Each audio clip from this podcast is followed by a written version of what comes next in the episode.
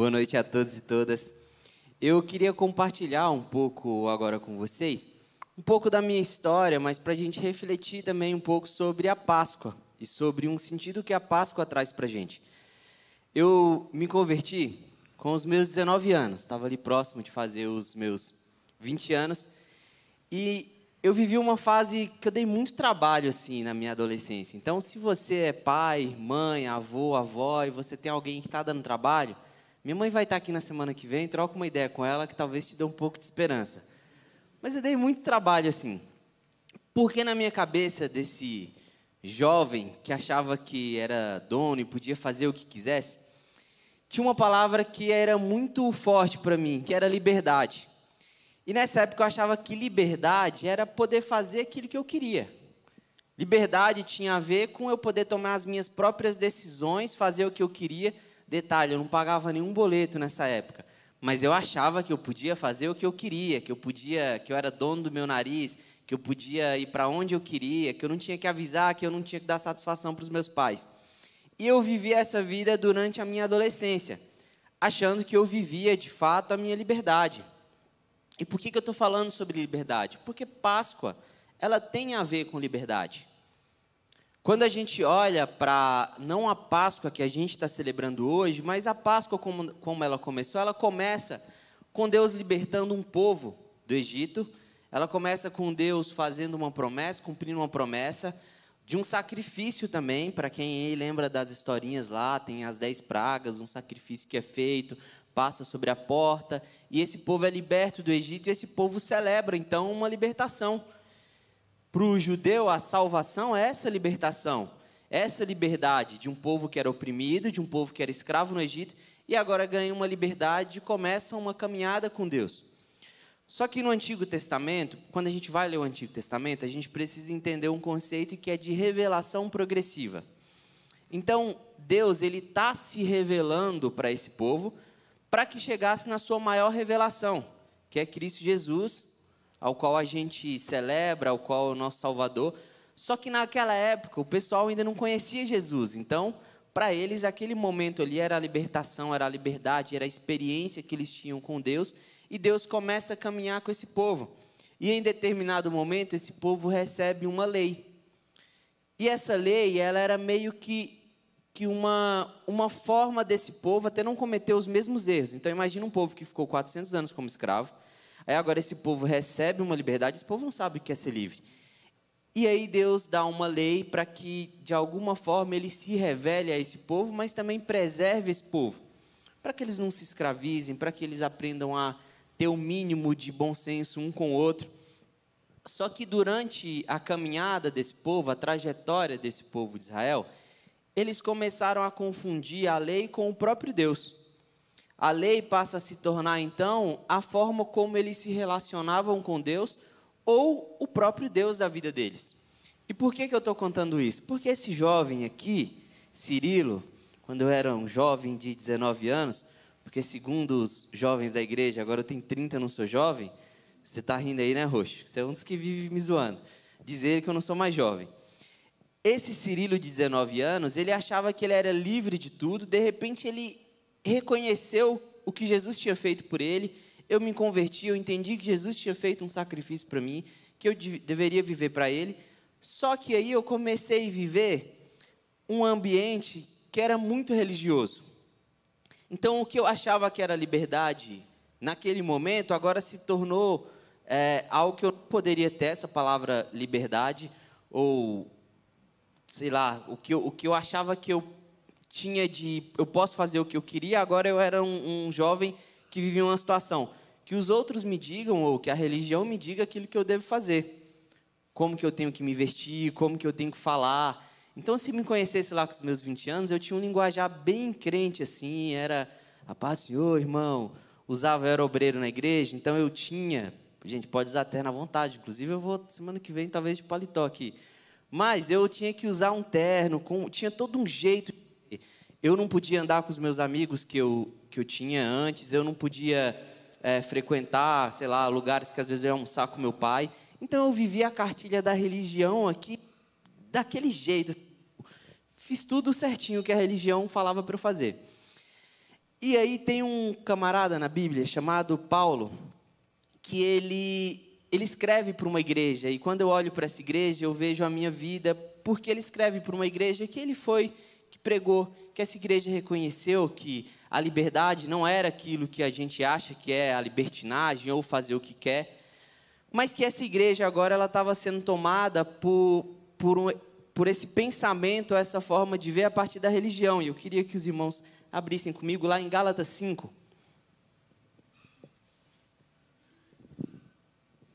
Gálatas 5, no versículo 1. Paulo vai escrever para essa igreja, depois de já ter falado bastante sim, sobre não se deixem ficar presos de novo a um pensamento religioso, a uma lei judaica, vocês são livres. E Paulo escreve assim: Cristo nos libertou para viver uma vida livre. Permaneçam nessa liberdade. Nunca mais aceitem sujeitar-se a nenhum tipo de escravidão. E é interessante pensar que Jesus ele vem para nos libertar desse tipo de liberdade que a gente se confunde, achar que a gente pode fazer o que a gente quer, do jeito que a gente quer. Mas ele também vem para nos libertar dessa outra prisão ou essa outra escravidão que é da religião. De colocar a gente no lugar por a gente cumprir ou não determinada coisa, fazer ou não de determinada forma, da gente achar que é melhor que alguma pessoa. E Paulo está escrevendo: não é nenhum desses dois lugares. Cirilo, não é nesse pensamento agora, porque você está dentro da igreja, que você está se tornando escravo sem perceber, mas também não era quando você era escravo dos seus próprios prazeres. Paulo está ensinando para a gente sobre uma outra liberdade, que é a liberdade em Cristo. E a gente tem dificuldade de, de entender o que é liberdade, porque é um conceito que, dentro de, de determinado lugar onde você está, ele vai ser diferente. E é uma ideia do qual a gente tem medo. Tem um filósofo, teólogo também, o Kierkegaard, que ele vai dizer que a liberdade é quando você, ou o medo da liberdade, é quando você está em cima de um prédio. E aí você olha para baixo, você tem a vertigem, você tem aquele medo, e ele fala que esse medo não é de cair. Ele fala que esse medo é de saber que você pode pular. E a liberdade, ela dá um pouco de medo, porque ela envolve autonomia, responsabilidade, mas a liberdade em Cristo, ela tem autonomia, ela tem responsabilidade, porque você é responsável por aquilo que você faz, pelas suas decisões. É você quem tem que decidir, não é uma religião que pode ficar ditando como é que você vai viver. Mas também não pode ser só os seus próprios prazeres, só o que você quer, porque agora a gente tem uma outra consciência. O Eugene Peterson, que é o cara que traduziu essa Bíblia, ele vai dizer que Deus não impõe nenhuma mudança de fora para dentro, mas que antes ele nos liberta de dentro para fora. E é isso que vai transformar a nossa vida. Quando a gente pensa a nossa Páscoa, a nossa Páscoa ela também é sobre liberdade, ela também é sobre libertação. Mas diferente da Páscoa que os judeus celebram, a gente celebra a Páscoa por causa de uma pessoa. Como o Fábio disse, que morreu, que ressuscitou, que trouxe vida, que nos libertou do pecado, que trouxe para a gente uma outra possibilidade de viver, que nos libertou de uma religião, que nos libertou da morte, que nos convida para uma vida eterna. Nós não fomos chamados para sermos cumpridores de uma lei. Nós fomos chamados para sermos seguidores de uma pessoa, a pessoa de Jesus Cristo que vive, que guia a nossa vida, que transforma a nossa forma de pensar, de enxergar e de viver nesse mundo.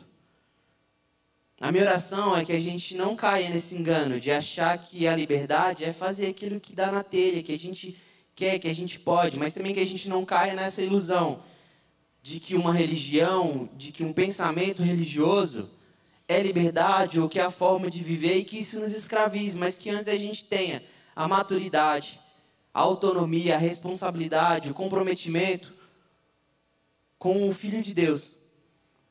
Enquanto no Antigo Testamento o povo tinha uma lei, nós, enquanto igreja, nós temos uma pessoa para seguir. Nós temos um modelo. A gente não cumpre uma lei, a gente segue uma pessoa.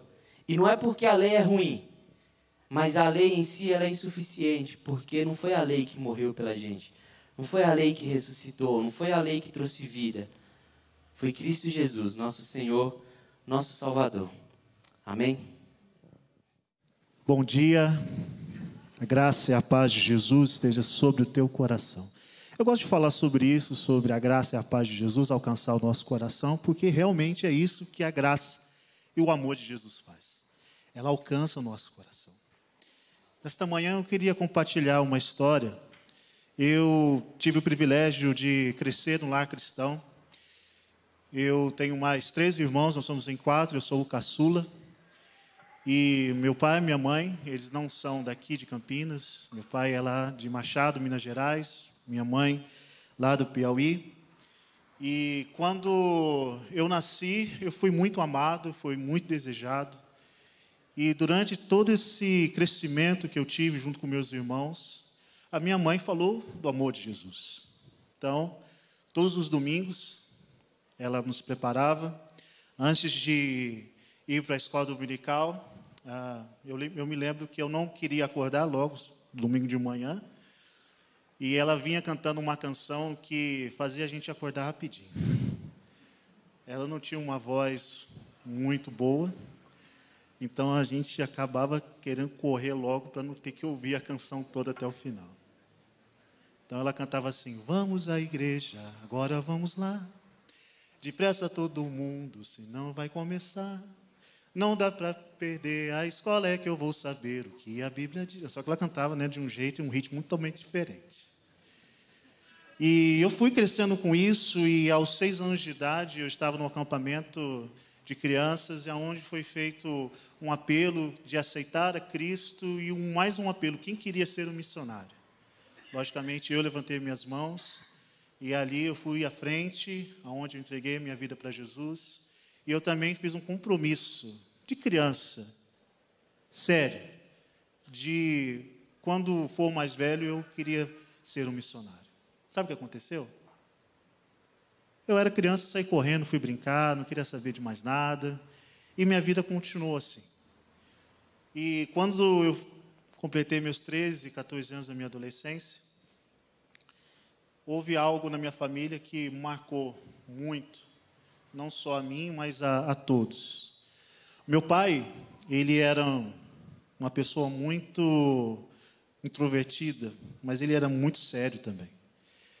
E as pessoas admiravam ele porque ele era uma pessoa também com um coração muito generoso. Ele tinha o, hábito de chamar as pessoas para ir na nossa casa, para celebrar é, aniversários, fazer cultos, fazer é, momentos de oração. Então a minha vida foi muito marcada por isso. E certo dia, quando nós estávamos é, passando por um momento muito delicado na área da saúde, ele começou a ter problemas de saúde e passava alguns dias ele não conseguia dormir e de repente ele numa das noites nós fomos acordados ali pela minha mãe porque ele já estava com falta de ar, ele não conseguia mais respirar direito. Corremos para o hospital, quando chegamos no hospital, foi internado, o médico veio, começou a fazer os exames e houve um diagnóstico que meu pai estava com mancha no pulmão e já estava quase 100%, praticamente 100% já tomado. E o resultado daquilo foi que ele, ele teria que entrar no, no aparelho para que ele pudesse respirar, porque ele não conseguia, não conseguia mais respirar. Então, naquele momento, o médico começou a fazer o papel dele. Falou: olha, existe um tratamento, nós vamos ter que fazer isso, então ele vai ser colocado 100% no aparelho e nós vamos fazer um tratamento e há um prazo para isso. Há um prazo para que ele venha reagir ao tratamento. E ali nós voltamos para casa, deixamos o meu pai na UTI e iniciou-se ali um movimento de oração, um movimento onde a minha casa virou literalmente uma casa de oração. Eu queria que vocês abrissem comigo em Mateus capítulo 26. Eu queria ler com vocês os versículos 36. Mateus capítulo 26, versículo 36 que diz assim: mesmo assentados, mas com o coração em reverência ao Senhor, diz assim: Então Jesus foi com seus discípulos para um lugar chamado Getsemane e lhes disse: Sente-se aqui enquanto vou ali orar. Levando consigo Pedro e os dois filhos de Zebedeu, começou a entristecer-se e angustiar-se. Disse-lhe então: A minha alma está profundamente triste, numa tristeza mortal. Fique aqui e vigiem comigo. Versículo 39. Indo um pouco mais adiante, prostrou-se com o rosto em terra e orou: Meu pai, se for possível, afasta de mim esse cálice. Contudo, não seja como eu quero, mas sim como tu queres. Quando eu leio esse texto, eu consigo imaginar o início daquela semana de muita dor e sofrimento com a nossa família. Como eu falei, iniciamos um momento de oração em casa, aonde irmãs da igreja, irmãos da igreja e nossos vizinhos começaram a frequentar a nossa casa e fizeram um relógio de oração para que Deus intervisse na vida do meu pai. E foram horas e horas de oração e de repente as, começava às 10 horas da noite e começavam a chegar gente na nossa casa e 10, 11, meia-noite, uma, duas, três, quatro, cinco horas da manhã, tinha gente lá em casa orando. E nós, como família, estávamos orando também. E a cada dia que a minha mãe ia no médico, pra, no hospital, para conversar com o médico, para saber qual era o resultado do, do que estava acontecendo com meu pai, o resultado sempre era negativo. Olha, seu Zé, ele não vai sobreviver. E já, já preparava o coração da minha mãe, e minha mãe chegava em casa e preparava o nosso coração. Mas a cada momento, a cada instante, nós estávamos orando e pedindo para que o Senhor fizesse a vontade dele. Eu me lembro que eu ficava olhando tudo aquilo, perplexo, porque meu pai estava ali, eu, eu tinha uma conexão muito forte com meu pai. E há o sentimento que eu não podia fazer nada, apenas orar, orar e orar. E cada vez mais os médicos traziam uma, uma condição negativa. Até que um dia o médico falou para minha mãe: Olha, amanhã nós vamos ter que desligar o aparelho. E se ele não voltar a respirar, nós vamos dar é, outros tipos de, de situações e talvez ele venha a óbito. E naquele momento, minha mãe voltou para casa, sentou com a gente e falou assim: Olha, o médico falou isso, mas nós temos um Deus que pode mudar, transformar essa situação. Então, ali, como família, nós nos reunimos e começamos a orar. E a orar, ia orar, ia orar. E se passou-se a madrugada orando. E quando foi umas quatro e meia da manhã, eu lembro que minha mãe estava de joelhos na sala e chorando muito, pedindo a Deus a graça e a misericórdia. Eu vi ela levantando, enxugando as lágrimas. E eu olhei e minha mãe estava com uma convicção tão grande, tão forte no coração, que ela não falou mais nada para a gente. Ela só simplesmente levantou e disse assim: a tristeza a angústia, ela pode durar uma noite, mas a alegria, ela vem ao amanhecer. Amém. E não disse mais nada. Simplesmente parou de chorar, se arrumou e algumas horas depois ela foi para o hospital ver como é que meu pai estava, o que estava acontecendo. Quando chegar ao hospital, o médico nem disse bom dia, o médico falou assim para ela: Que Deus é esse que você serve? Porque o seu Deus, ele é muito forte. E ela sem entender, por que, doutor? Vai lá ver no quarto. Seu marido já está no quarto. E outra, ele não está mais respirando por ajuda de aparelhos. Ele está respirando normalmente. E outra, é uma coisa que eu vou falar como médico para você. Eu não sei o, como, o que aconteceu, mas a chapa que nós fizemos agora de manhã, uma estava toda manchada, que já não havia mais como voltar atrás. Eu estou olhando para uma chapa totalmente diferente como fosse de uma criança de 12 anos. Aquela, aquela coisa nos, nos envolveu de tal forma que nós começamos a entender que o sofrimento, ele faz parte do nosso processo da caminhada cristã. É difícil eu falar isso porque nós estamos comemorando a Páscoa, a ressurreição, mas antes da ressurreição, Jesus passou por um grande sofrimento. Nós vemos aqui que ele chama os seus discípulos para estar junto com ele. Sente-se aqui enquanto eu vou orar. Jesus ele está chamando seus discípulos mais íntimos para estar com ele. Eu aprendo que é essa hora de sofrimento que entra nesse processo de, de angústia, de dor, é que nós percebemos que esse processo ele não é permanente. Ele é um estado que vai passar.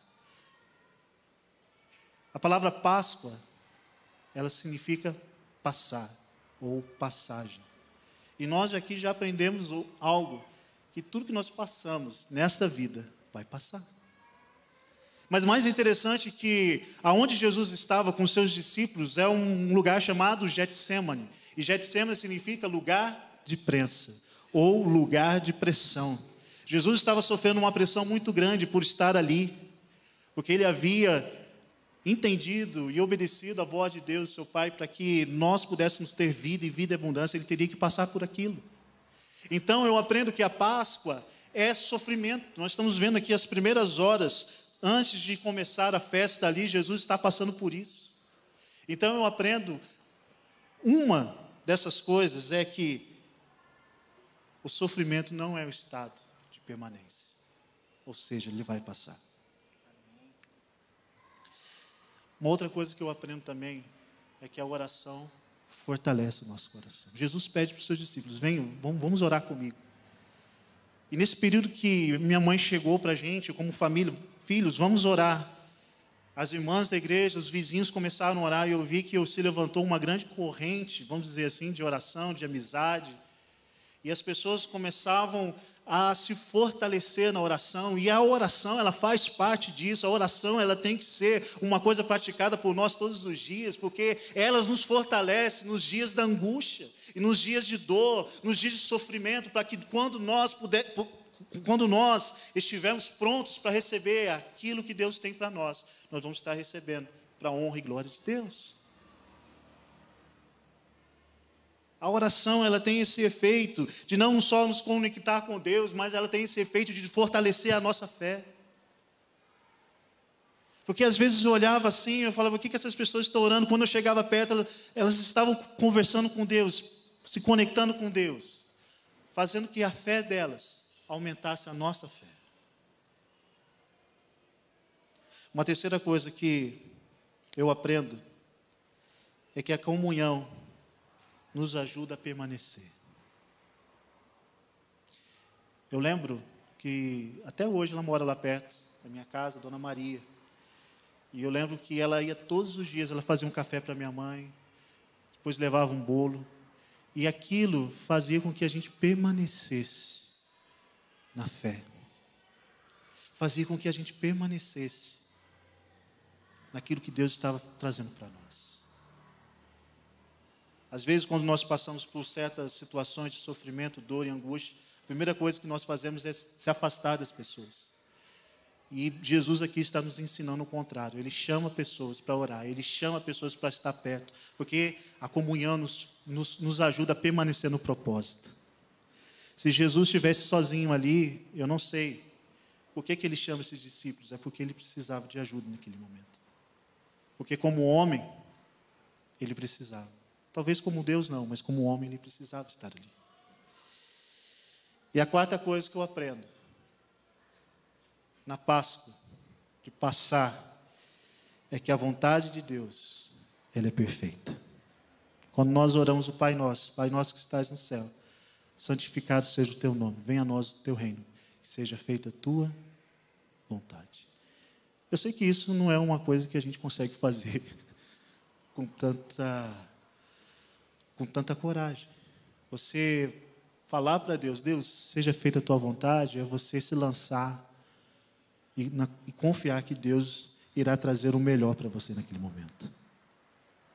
Quando nós estávamos reunidos naquela, naquela madrugada, entendendo que havia uma sentença de morte, e essa sentença de morte foi, foi tirada da vida do meu pai, eu entendi que o nosso sofrimento, ele é um processo que não é um, um estado de permanência, mas é um estado onde nós vamos glorificar e exaltar o propósito do Senhor nas nossas vidas.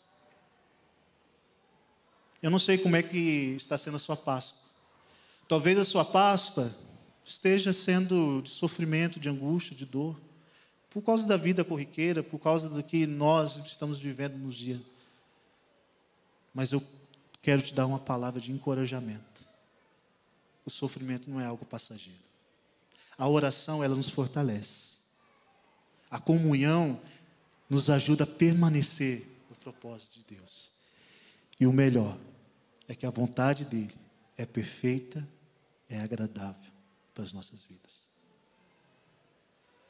Como eu falei, eu não sei como que está sendo a sua Páscoa. Mas eu tenho certeza que Deus está construindo no teu coração algo que vai transformar a vida de outras pessoas, porque você está sendo obediente à palavra dele. E uma última coisa, a gente pensa que o sofrimento de Jesus é que nos trouxe salvação. O que nos trouxe salvação não foi o sofrimento de Jesus, fez parte, mas o que trouxe salvação foi a obediência que ele teve para com Deus, para que nós pudéssemos ser salvos. Porque às vezes a gente pensa que a gente tem que sofrer mesmo. Não. É um processo. Mas que o que nos leva à conquista da cruz é a obediência de Cristo. Que Deus abençoe. Boa noite. Meu nome é Monique, eu sou casada com Alan, para quem não me conhece, e hoje eu vou contar um pouco da minha história para vocês. Mas primeiro eu queria ler para vocês, em Mateus 27, 32, 33, diz assim: Quando estavam saindo, os soldados entraram. Um, os, os soldados encontraram um homem chamado Simão, da cidade de Cirene, e o obrigaram a carregar a cruz de Jesus. Eles chegaram a um lugar chamado Gólgota. Gólgota quer dizer lugar da caveira.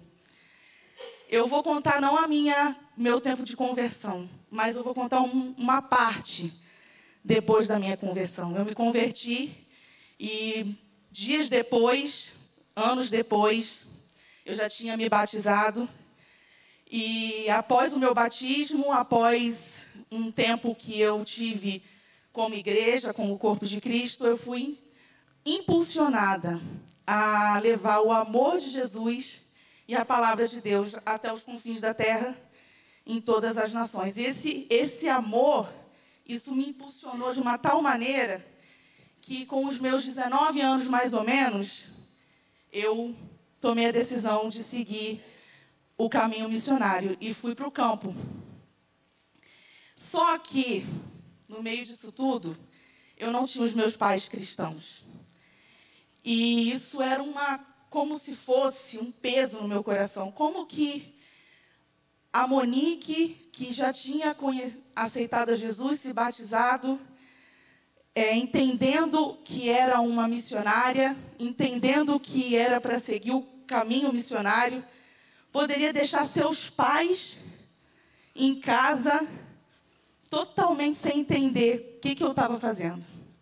Isso dividia um pouco o meu coração, mas o amor me impulsionou tanto que eu confiei e aceitei o convite de Jesus. E fui. E lá, mais ou menos por 2005, eu já estava há um ano no campo missionário. Eu já estava vivenciando milagres. Eu estava vendo e participando de conversões eu comecei a conhecer lugares, muitas pessoas. Totalmente já tinha, meu coração já estava tomado pelas nações, eu estava apaixonada.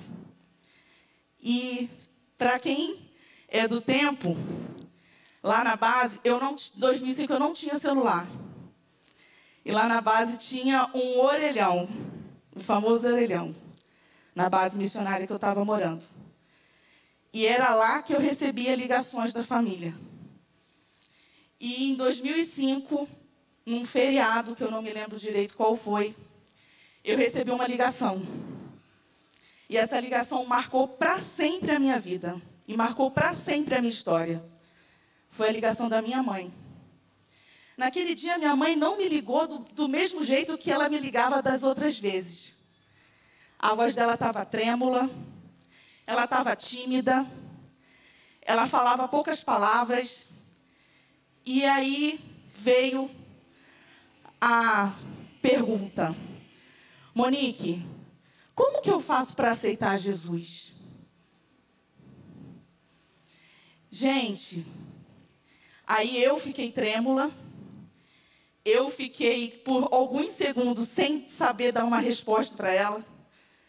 Mas imediatamente eu falei, mãe, que coisa mais linda você está fazendo hoje.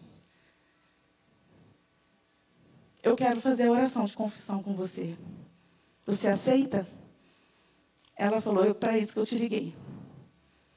E naquele dia, em 2005, eu fiz a oração de confissão para minha mãe. E eu já estava é, há um ano vivendo as experiências do campo missionário. Isso me renovou, me fortaleceu de uma tal maneira que eu fui muito mais longe. Quando Jesus nos convida para algo, ele nos convida para estar com ele, não para fazer para ele. Eu fico imaginando quando Simão carregou a cruz de Jesus. Ele andou por alguns quilômetros, a gente não sabe. Eu imagino que ele não conhecia Jesus. O mestre estava ali, naquela situação. E para sempre a vida de Simão foi marcada. Ele estava com Jesus, naquele caminho eu segui o, caminho missionário. Eu passei por mais anos dentro do, de várias viagens, várias coisas aconteceram. Jesus continuou me convidando a estar com Ele todo esse tempo. Vocês podem me perguntar, e o meu pai nessa história toda? O que, que aconteceu com ele?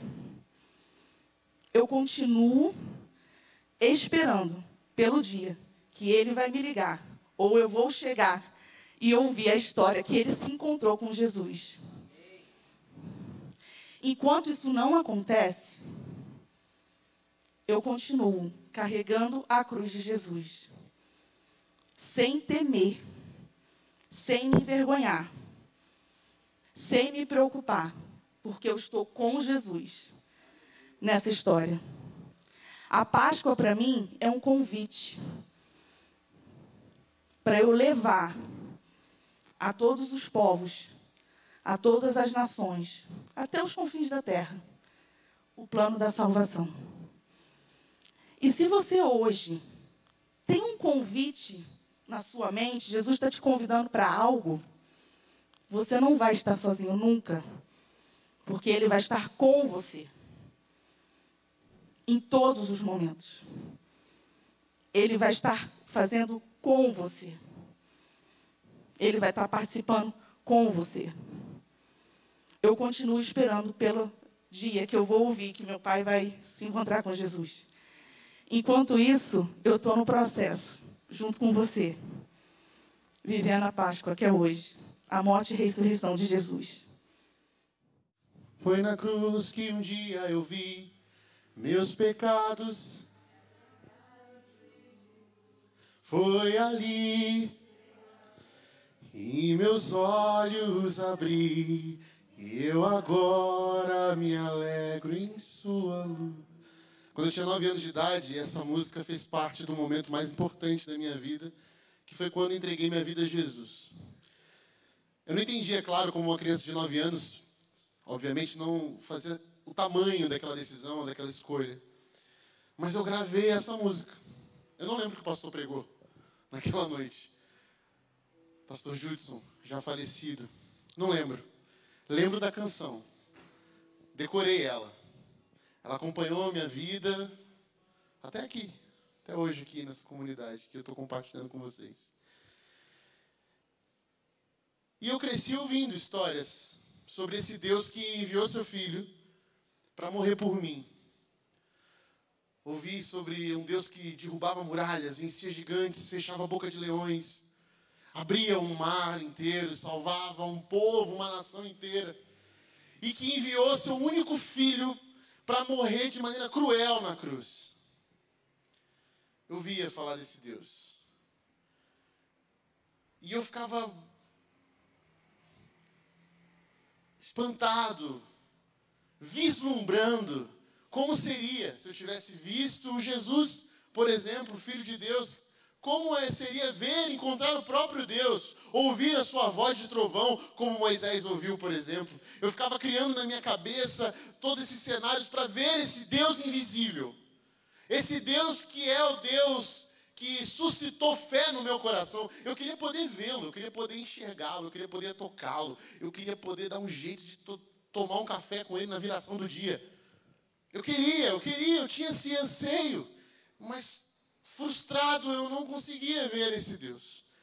Não conseguia encontrá-lo, não conseguia ver dos milagres que eu lia em Sua palavra, na Sua história, no Evangelho. Eu não conseguia percebê-lo, eu não conseguia entendê-lo. E as perguntas foram tomando meu coração até o ponto de que eu tomei outros caminhos. E esses outros caminhos me levaram para distante dele.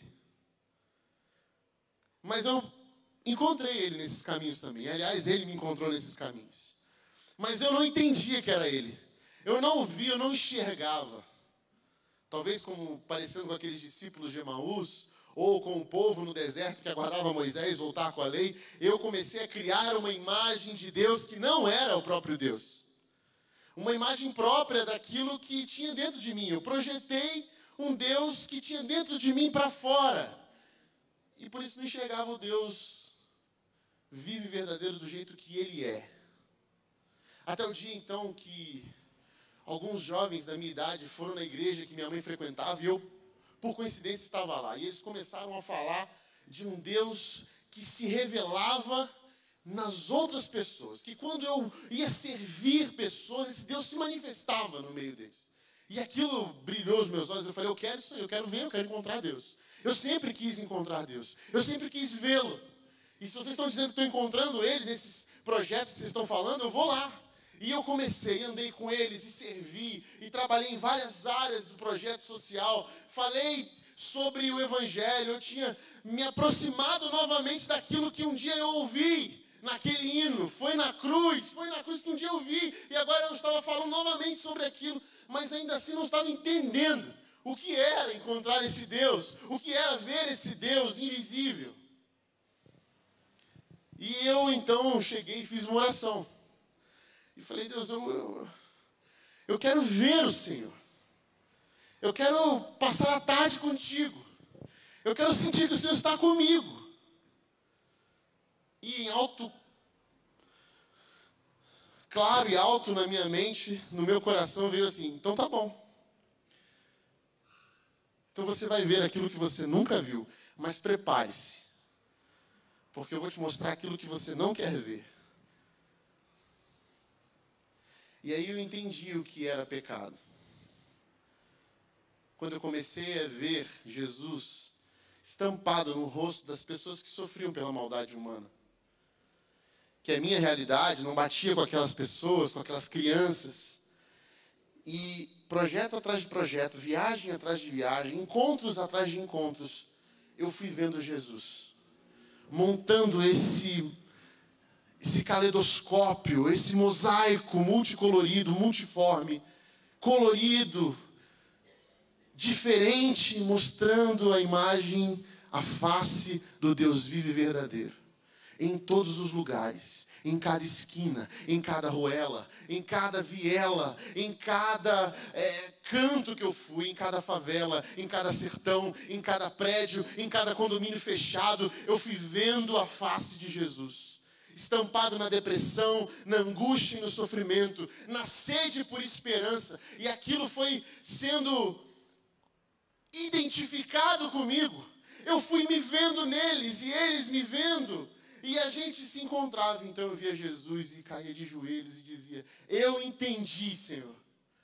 E eu me lembrei então da história que eu ouvia quando era pequeno, as histórias. E uma delas veio à minha mente quando Jó então questiona Deus e Deus fala: Onde estava você? E era como se Deus estivesse dizendo: Onde estava você, Rodrigo, quando eu te fiz? Quando eu fiz a humanidade? Quando eu escrevi o seu DNA e organizei os seus cromossomos? Aonde estava você?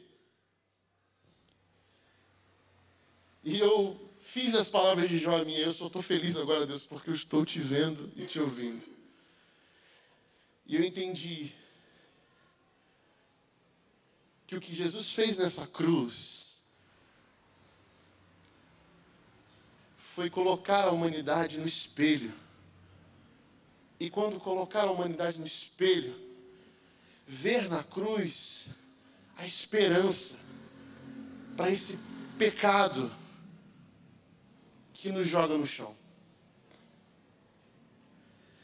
E ele me mostrou um amor quando eu encontrei cada fragmento de sua graça estampado na sua criação. E eu li as palavras de Paulo escrevendo a Colossenses, no capítulo 1, versículo 15, dizendo: Ele é a imagem do Deus invisível, o primogênito sobre toda a criação, pois nele foram criadas todas as coisas nos céus e na terra, as visíveis e as invisíveis sejam tronos, sejam soberanias, poderes ou autoridades, todas as coisas foram criadas por Ele, para Ele, por meio dele. Ele é, Ele é antes de todas as coisas, e nele tudo subsiste, Ele é o cabeça do corpo. Ele é a igreja, é o princípio e o primogênito dentre os mortos, para quem tudo tenha supremacia pois foi do agrado de Deus que nele habitasse toda a plenitude e por meio dele reconciliasse consigo todas as coisas, tantas que estão na terra quanto as que estão nos céus, estabelecendo a paz pelo seu sangue derramado na cruz. Não há mais nada que a ele não pertença. Enfim, eu encontrei o Cristo.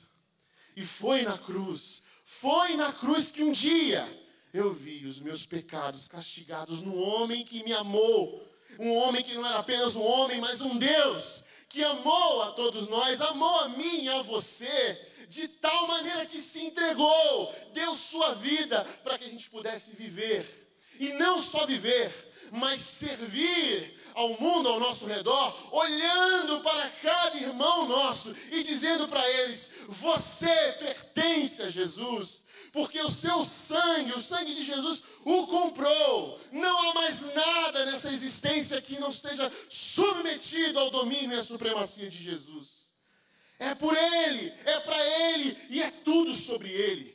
E é essa graça, essa graça imensa, que me fez ressignificar o meu olhar, me fez ver novamente que Cristo está em cada detalhe, em cada centímetro, milímetro da nossa existência, realizando poderosos milagres, transformando e banindo a morte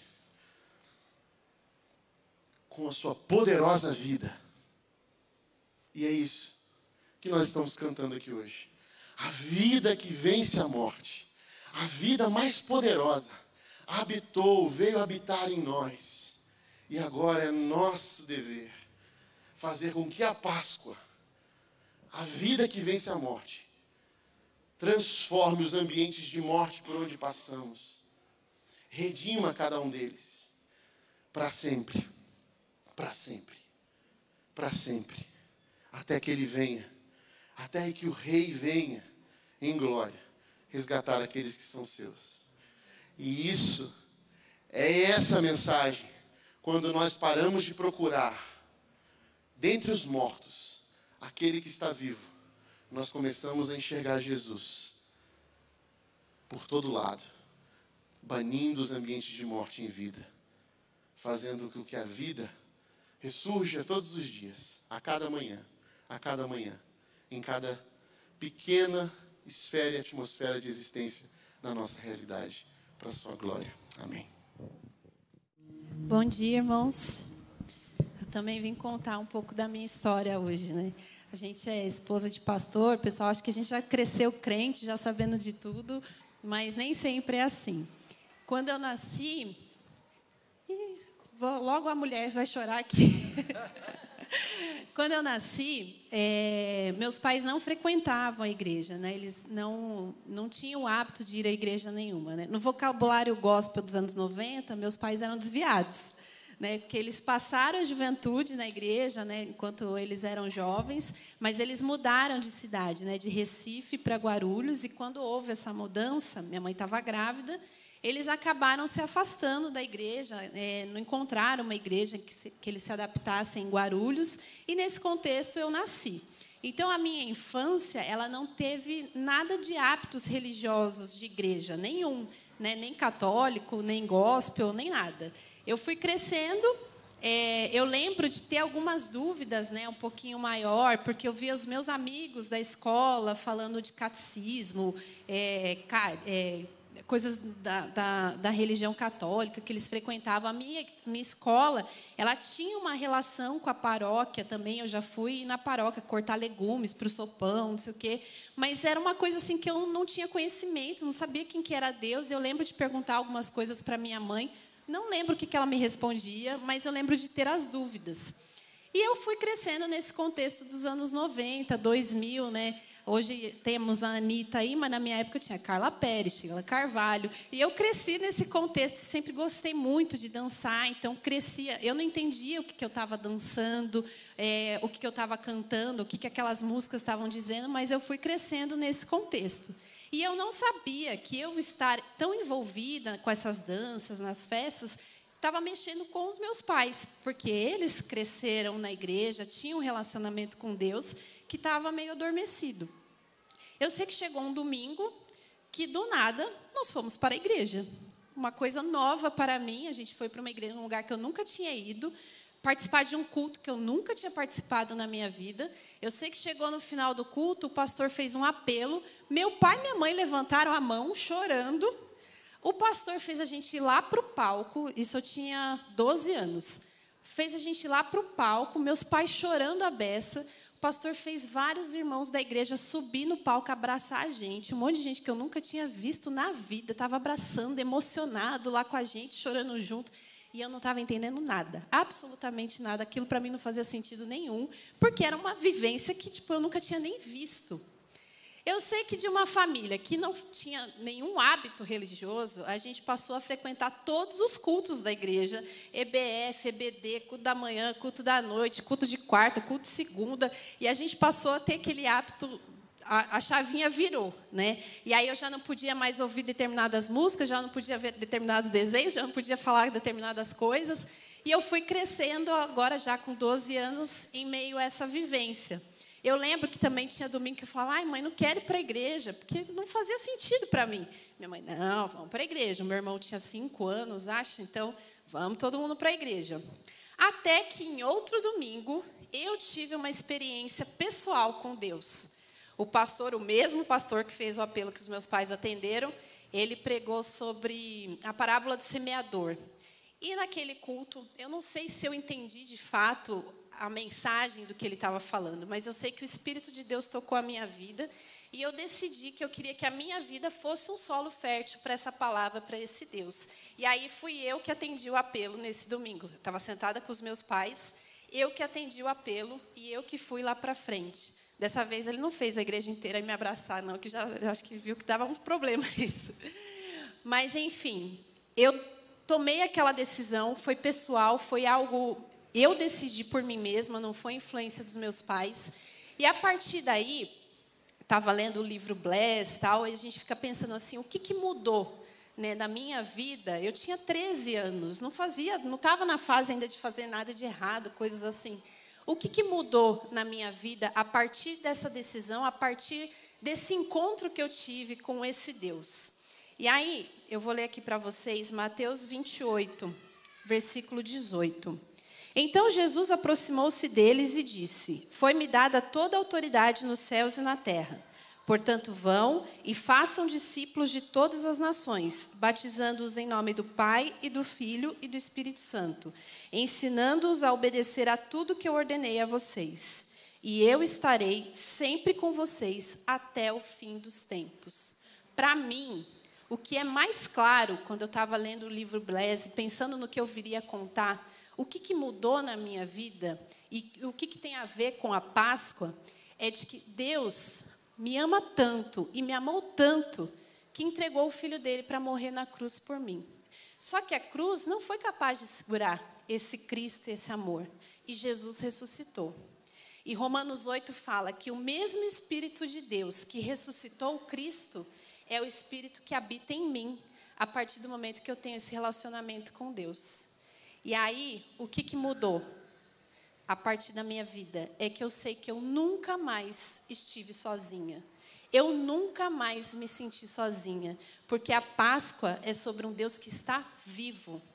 É um Deus que ressuscitou e está vivo. E foi ele que disse aqui, em Mateus 28, no último versículo, e eu estarei com vocês até o fim dos tempos. A vida não foi sensacional. Eu tive meus altos e baixos, tive problemas, tive crises, crises na minha fé também. Mas eu sei que em todos os momentos Deus esteve comigo. E eu sei que em todos os momentos Ele está comigo. Eu nunca mais estive sozinha. Porque Deus está vivo e Ele está conosco. Amém. 1 Pedro, carta escrita pelo apóstolo Pedro, já no final da sua vida. Ele escreve uma carta às igrejas que já existiam na Ásia, em quilômetros e quilômetros de distância da onde havia acontecido a ressurreição. E ele escreve: Todo louvor seja dado a Deus. 1 Pedro capítulo 1, versículo 3. Todo louvor seja dado a Deus e Pai de nosso Senhor Jesus Cristo, por sua grande misericórdia. Ele nos fez nascer de novo por meio da ressurreição de Jesus Cristo dentre os mortos. Agora temos uma viva esperança e uma herança. Ouvindo cada história, é possível perceber que esse Deus que está vivo, ele tem uma história que ele quer contar sobre você. Esse Deus que viveu há dois mil anos atrás, morreu naquela cruz e ressuscitou naquele domingo pela manhã, é um Deus que está vivo, está diante de nós e quer nos encontrar. Hoje pela manhã, às nove da manhã, nós fizemos uma reflexão sobre as lições que a ressurreição nos traz. E a mensagem do anjo era que Jesus ia adiante e que os discípulos deveriam encontrar Jesus na Galileia. E a mensagem que aquele anjo dava para os discípulos é: Jesus vai adiante, encontre-no na Galileia. Todos aqueles discípulos nasceram na Galileia. Todos aqueles discípulos conheciam a Galileia como a palma das suas mãos. E é assim Jesus também nos conhece. Ele conhece a sua história. E ele está na sua Galileia. Eu não conheço a sua Galileia, eu conheço a minha Galileia, mas não importa qual é a Galileia que você viva, Jesus está vivo e ele está ali adiante, te esperando para um encontro com você. O mesmo encontro que teve com Pedro. Esse Pedro que um dia disse que iria morrer com Jesus que mesmo que todos o abandonassem, Pedro disse que ele estaria junto com Jesus. E Jesus mesmo diz: Pedro, antes que o galo cante duas vezes, você me negará. E Jesus estava ali para encontrar Pedro depois da ressurreição. No mar da Galileia, Pedro tinha voltado a fazer o que ele achava que ele sabia fazer bem, pescar. E por curiosidade, uma né, situação peculiar, ele não pescou nada aquela noite. Mas ao voltar para a praia, quem estava esperando ele? Jesus. E Jesus diz para ele: jogue a rede para o outro lado. E aí ele, quando viu a pesca, ele nem esperou para puxar os peixes, ele já se atirou na água e foi se encontrar com Jesus. E Jesus já estava com a fogueira montada, já estava com os peixes na brasa. E a pergunta que não queria calar era: Pedro, tu me amas? Jesus, tu sabes que eu te amo. Mas eu não consigo. Eu não consigo te amar como o Senhor me amou. Pedro, tu me amas? Senhor, eu te amo. Eu tentei te amar. Mas o meu amor não é capaz de segurar a onda quando as coisas ficam, a barra fica pesada, o senhor percebe? Eu espano, eu fujo. E aí Jesus pergunta de novo: Pedro, tu me amas? Senhor, eu te amo. Eu te amo.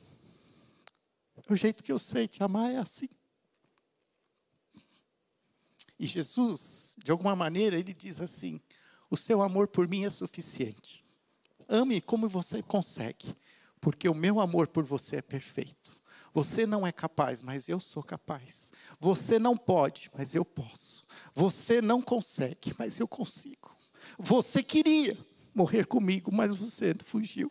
Mas não importa, eu fiquei, eu morri, eu me dediquei integralmente para que você pudesse ter, ser, estar vivo e experimentasse dessa viva esperança que Pedro depois reparte com as igrejas da Ásia.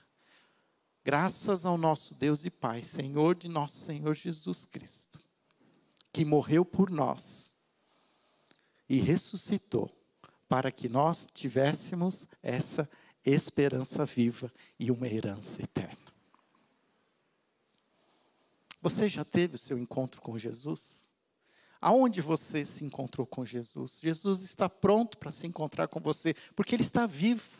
Todos os dias, pela manhã, nos primeiros raios do sol, a graça e a misericórdia do Senhor se renova. E mais uma vez, Jesus está pronto para te encontrar. Não importa aonde é a sua Galileia, não importa aonde você está, Jesus, Ele quer conhecer você. Ele quer te dizer: Eu te amo eu morri por você naquela cruz, você não seria capaz, mas eu fui capaz. E porque eu fui capaz, você agora pode ter essa esperança viva.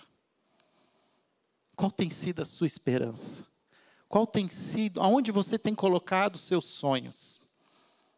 Quando nós entendemos quem é Jesus e colocamos a nossa história diante de Jesus, todo o passado perde todo sentido. O presente se renova e o futuro se transforma em algo misterioso, que nós não ainda temos total conhecimento, mas se torna uma esperança viva, porque nós sabemos que o nosso Deus não falha. Eu falho, eu não sou completo, eu não consigo, mas Deus tudo pode. E ele ressuscitou seu filho para que nós pudéssemos ganhar a vida eterna. E é essa é a história da Páscoa. É essa é a esperança viva. Não coloque a sua esperança em nada mais, em nenhum homem ou qualquer outra coisa, a não ser em Jesus de Nazaré, o Cristo, Filho de Deus, que ressuscitou e vive está e voltará para nos reunir para a glória do Senhor eternamente. Mesmo que andemos pelo vale da sombra da morte, nós não precisamos mais ter medo algum, porque o nosso Deus venceu a morte. Ele é o primeiro entre os mortos, ressurreto. E porque ele vivo está, eu sei que mesmo que eu atravesse a morte, eu estarei vivo com Deus eternamente. Essa é a minha esperança. Foi assim que eu me encontrei com Jesus. Foi assim que eu entendi que religiosidade não, não nos leva até Deus. Religiosidade nos leva para um legalismo, onde eu continuo sendo o meu próprio Deus, onde eu continuo provando a todos que eu sou capaz. Mas quando eu entendo que eu não sou capaz, que eu entendo que eu não consigo, e que todos os meus planos, todos os, minhas, os meus desejos não, me, não são suficientes, é quando eu me rendi, eu entendi o que Jesus queria de mim. Apacenta as minhas ovelhas. E toda vez que eu tenho uma crise de fé, eu volto para aquele encontro com Jesus. E ele me diz: Fábio, você me ama? Senhor, eu te amo, mas eu não consigo. Não importa, apacenta as minhas ovelhas. Qual é o seu encontro com Jesus? Como Jesus te encontrou? Revisite esse momento. Se você ainda não teve esse encontro com Jesus, não, não perca essa oportunidade, não perca esse dia, essa manhã de graça que o Senhor abriu e concede a cada um de nós. E diga: Jesus Cristo, Filho de Deus, eis-me aqui, revela-se a mim. E Ele vai se revelar, porque Ele vive está e Ele está pronto para te acolher. Feche seus olhos, nós vamos orar. Senhor, obrigado por esta manhã, obrigado pela tua graça, que, Senhor, se renovou sobre nós nesta manhã. Obrigado pelo domingo, dia do Senhor.